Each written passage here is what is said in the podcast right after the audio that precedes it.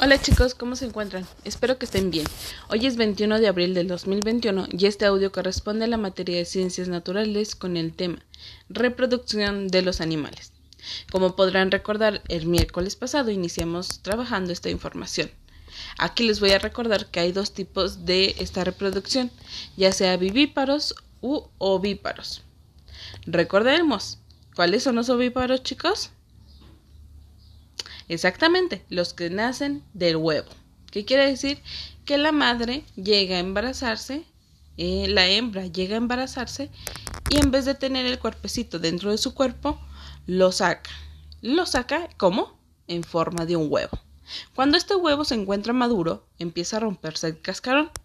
Y al momento de que ya se rompe el cascarón, nace este animalito como si fueran los pollos, este, ¿qué otro animal nace de, de del huevo? La serpiente, eh, los peces, las aves, ¿qué otros animales, chicos? muy bien. Y los ovíparos son aquellos que nacen desde el cuerpo de la madre. Digo, los vivíparos, perdón, es que leí ovíparos. Los vivíparos son aquellos que nacen de la madre. ¿Qué quiere decir? Que la madrecita, nuestra madrecita, la hembra, llega a tener el cuerpo de, del bebé dentro de ella. Y cuando este ya está maduro, sale. ¿Sale? Entonces, vivíparos lo tiene la madre hasta que madura y sale. Ovíparos, la madre este, externa saca los huevos y cuando los huevos son maduros se este, rompen y empiezan a hacer el animal.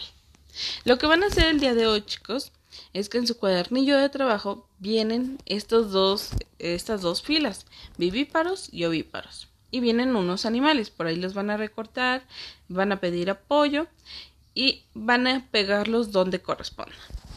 La rana donde este iría, el cochino donde iría, la serpiente donde iría, por ahí ya les dije cómo nacen las serpientes, por ahí tenemos un tiburón, este, la rana es de huevos, entonces ustedes digan, ¿es ovíparo o vivíparo? El cochino es de el cuerpo de la madre, entonces por ahí, vivíparos u ovíparos. La serpiente son huevos. Tenemos un ave, es, es, esta nace por huevos. ¿Es vivíparo u ovíparo? Tenemos un chango. El chango también nace desde el cuerpo de la madre. ¿Vivíparo u ovíparo? Y tenemos el delfín, por último. Y este también nace por este el cuerpo de la madre. ¿Es ovíparo o vivíparo? Y bueno, estas son las dos actividades que van, la actividad que van a realizar el día de hoy. Ya terminaríamos con el tema de, de la reproducción de los animales. Entonces, por ahí, si tienen dudas sobre esta información, me pueden mandar mensaje y yo les voy a estar respondiendo vía WhatsApp.